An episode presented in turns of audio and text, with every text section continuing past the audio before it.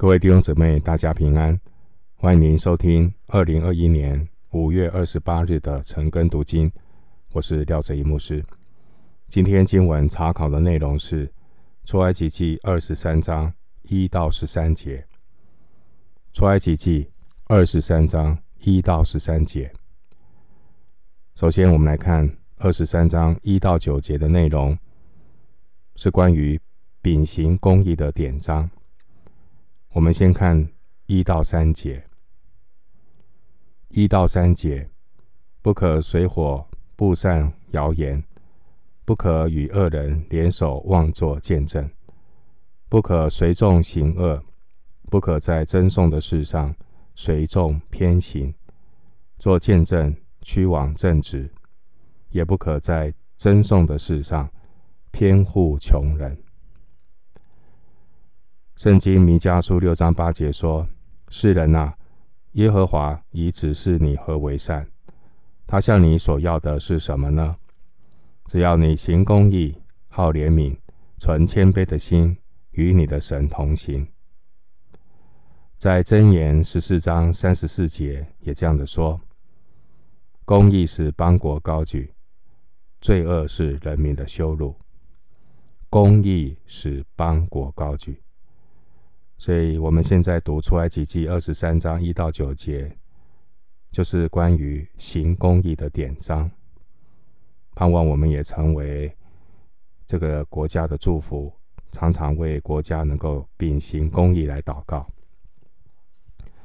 刚才二十三章第一节提到，不可水火不散谣言。水火这个中文的翻译，虽然原文没有这个字。但从经文的意思来看，“水火”这个翻译很传神，因为谣言必定是牵连两个人以上才能够传播开来，所以“水火”的翻译很符合谣言散布的状况。所谓的谣言止于智者，但是如果没有查验，谣言就跟病毒一样，很容易散播开来。谣言呢是不实的传言，谣言是在人群中产生毁谤、重伤的作用。谣言甚至会使别人的名誉受到损害。第一节说：“不可与恶人联手妄作见证，不可与恶人联手。恶人是邪恶不公正。”加害别人的人，妄作见证，原文的意思就是强横不顾真理的见证。因此，第一节整节的意思是指在实际审判所发生的情况，在实际审判的时候，有人呢不顾公正，偏袒错误的一方，或是制造弯曲的事实，提出这些假见证。来影响判断，导致善良无辜的一方含冤。对我们信仰的反思跟提醒，到了末后的世代，我们看到也有很多的假新闻啊被传播。基督徒一定要站稳立场，不要随火散布不实的消息，必须要谨谨慎、慎思明辨。没有查验过的事情，不要轻易的相信，也不要随意的传话。现在的脚下假的消息越来越多，防不胜防。继续，我们看二十三章第二节，提到不可随火行恶，这是指出有一种罪过，就是明知是错误的，却因为群众的压力。或是因为自己的私心，所以随波逐流，就是将错就错。经文说，不可在争讼的事上随众偏行。选民的群体难免也会有争讼的事，只要有人的地方就有问题，就有一些的是非。当争执的双方各执一词呢，就必须要诉诸法庭，来获得公正的判案。但如果审判官自己没有立场，受到别人的影响，或是偏袒，做不实的见证，就会导致审判的不公。另外呢，经文说，不可在争讼的事上偏护穷人。偏护穷人，偏护是不注意到事实，不顾事实啊，只顾对方是谁啊？不可在赠送的事上偏护穷人。穷人有两种含义啊，一种是指贫穷的人，贫穷的人比较容易引起别人的同情心；另外一种人是指有势力的人，有势力的人。他可能会关说买通，所以在这，在贫穷的人是弱势，有势力的人是强势，都很容易使人呢做错误的判决。信仰的反思是，越到幕后的世代呢，我们一定要注意到这种不公不义的问题。前面我们读二十三章一到三节，这个典章表明呢，上帝的心意。是要人脱离人的偏见，要明白上帝的心意，才能够活出神的公义。恶人的意见不能够跟从，众人的意见也不能够盲从。不单呢，强势的富人不要去偏袒，弱势的穷人也不能够偏护。真理不在于支持的人数有多少。只在乎神的话。我们继续来看出埃及记二十三章四到六节。四到六节，若遇见你仇敌的牛或驴失迷的路，总要牵回来交给他。若看见恨你人的驴压卧在重驮之下，不可走开，务要和驴主一同抬开重驮。不可在穷人赠送的事上屈枉正直。第四节提到，如果看见仇人的牛或驴走迷的路，你总要牵回去交给他。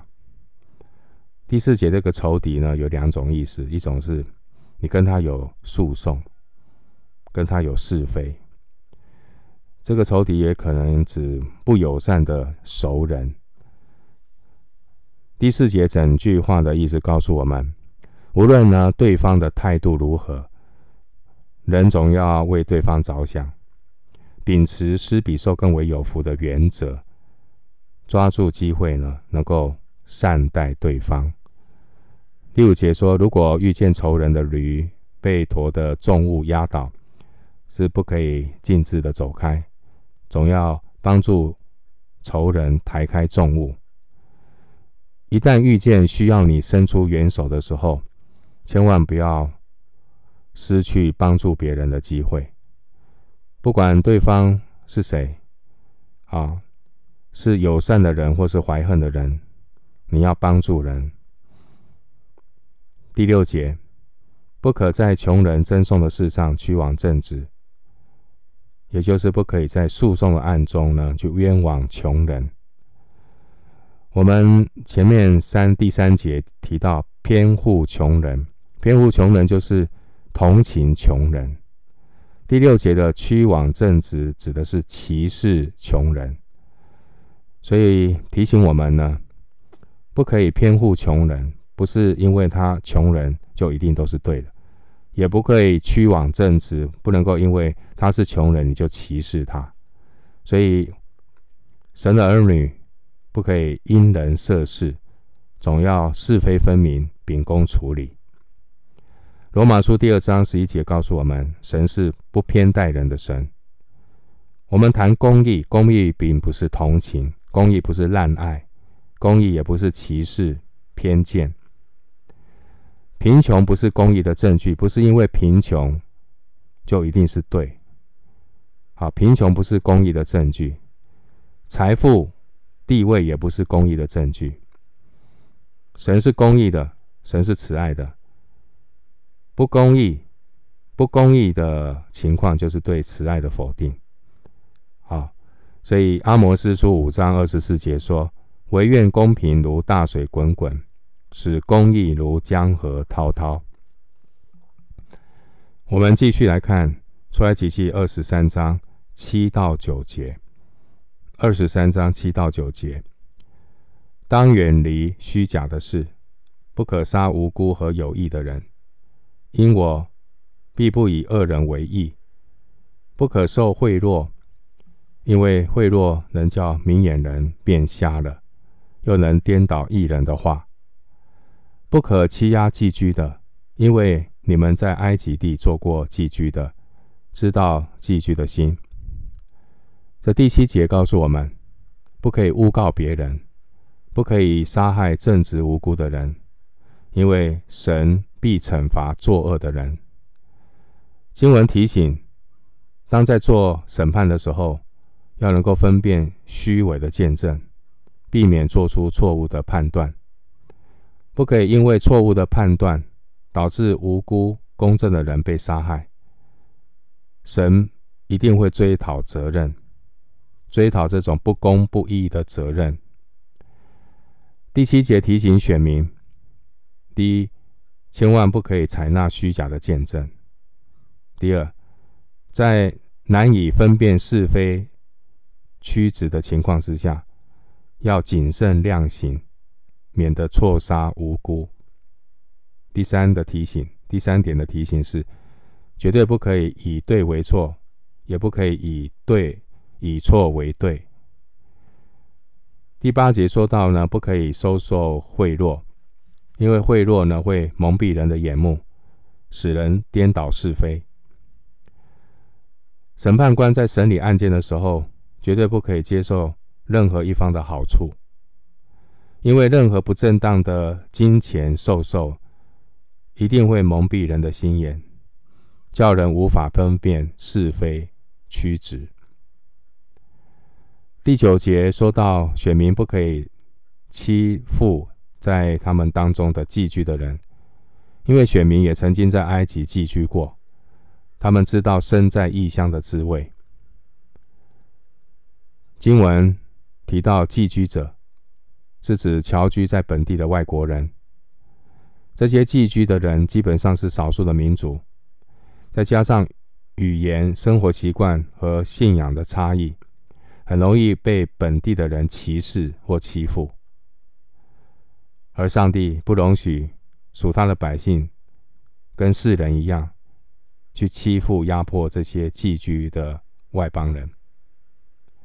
经文说：“因为你们在埃及地做过寄居的，知道寄居的心。”上帝提醒选民，应当要设身处地，想到自己过去也曾经在埃及地做过寄居的人，受过同样的痛苦，所以千万不要倒过来将痛苦加在别人的身上。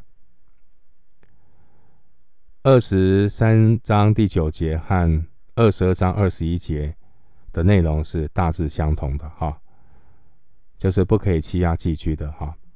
但是二十二章二十一节是针对一般以色列人说的，而刚刚读到的这个二十三章第九节，针对的是审判官说的。我们做个小小的结论呢。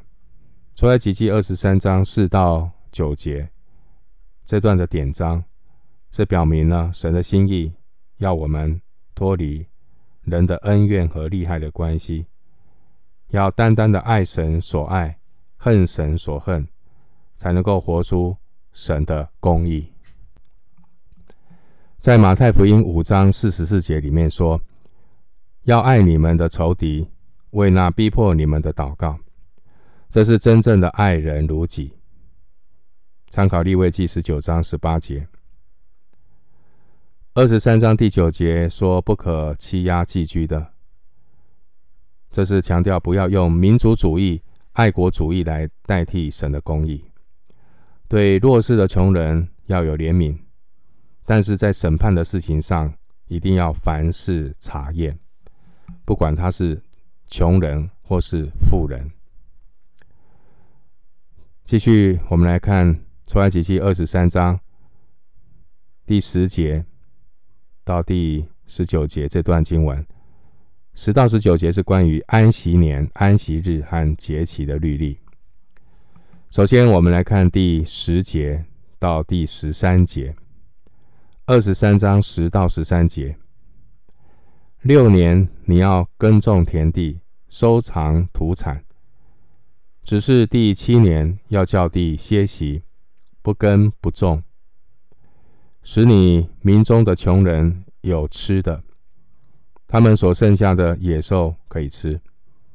你的葡萄园和橄榄园也要照样办理。六日你要做工，第七日要安息，使牛驴可以歇息。并使你背你的儿子和寄居的都可以舒畅。凡我对你们所说的话，你们要谨守。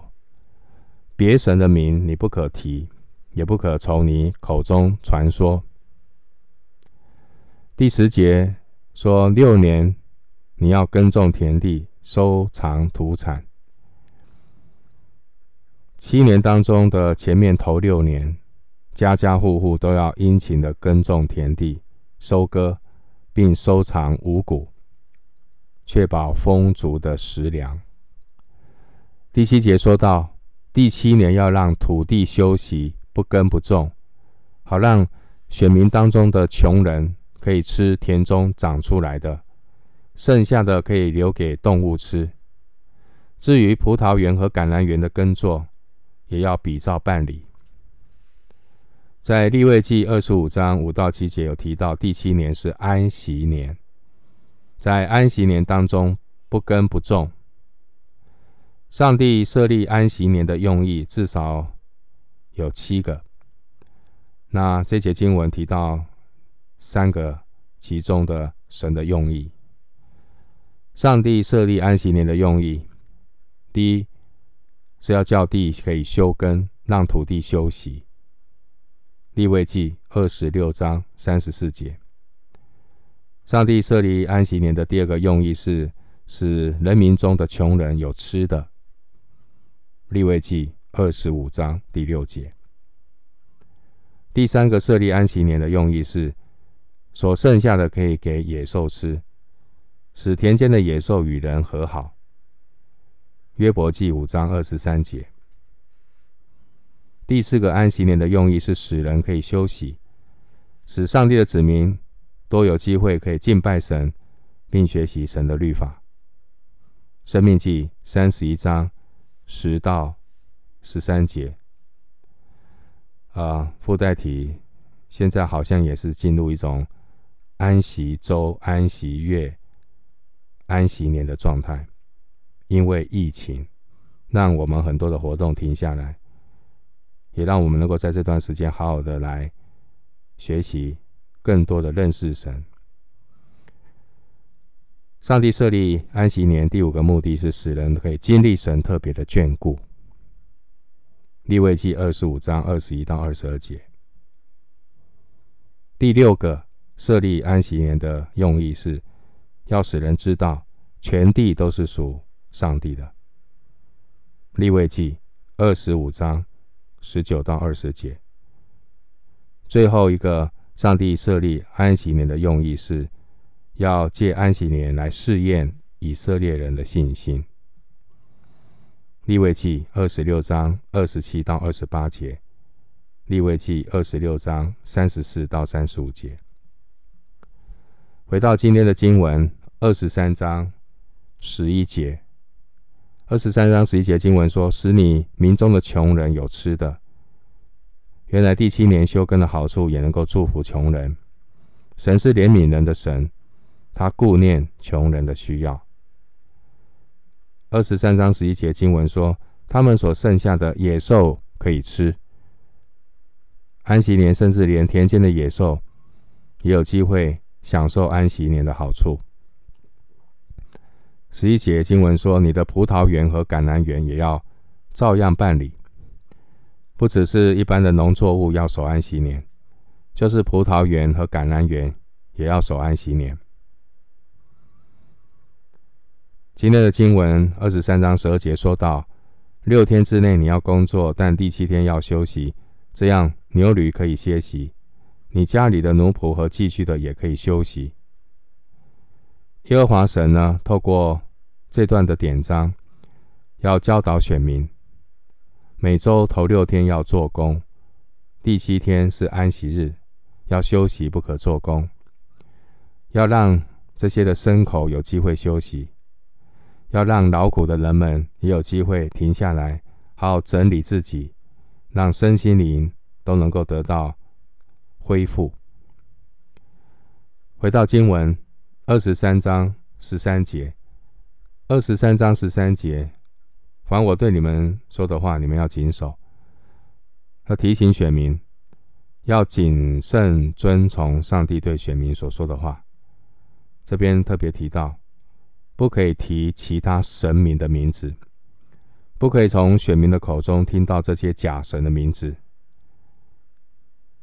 经文说：“凡我对你们说的话，你们要谨守。”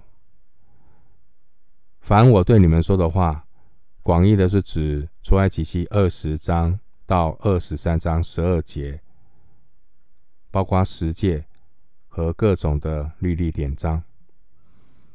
那。狭义的是指二十三章一到十二节的典章。经文说，别神的名不可以提，也不可以从你口中传说。事实上呢，在其他圣经的地方也会提到偶像假神的名字，比如说我们熟悉的像巴力、亚斯他路、亚瑟拉等等。所以呢，二十三章十三节的含义是告诉我们。所以呢，不要去提其他假神的名字，是说不可以如同提真神的那样的名，那样的心情，把假神跟真神相提并论，不可以这样。好，这是一个错误的思维，不可以将假神的名号跟真神的名号相提并论。第二个含义是告诉我们，不要去传讲假神任何的作为，不要长。假神的威风，灭真神的荣耀，不要去长假神的威风，灭真神的荣耀。好，有时候基督徒太膨胀撒旦魔鬼的势力，结果成天都在讲魔鬼多厉害，对圣经却一窍不通，啊，一知半解。然后对于这些暗黑势力的事情、魔鬼的事情啊。啊，倒是非常的了解，所以，我们属神的儿女要多一点的认识神，花时间好好的在这段另类的安息周、安息月、安息年当中，好好的停下来，整理一下自己跟神的关系，不要错过这次的疫情，给我们认识神的机会。做个小结论：二十三章十到十三节的典章。主要是要表明神的心意，神的心意是要借着安息日和安息年，让属神的百姓学习凭信心在安息的里面认识神，并且享用神的供应，因为他是耶和华以勒的神，他必有预备。我们今天经文查考就进行到这里，愿主的恩惠平安在疫情升温的时候。与艰辛依靠他的每一位神的子民同在。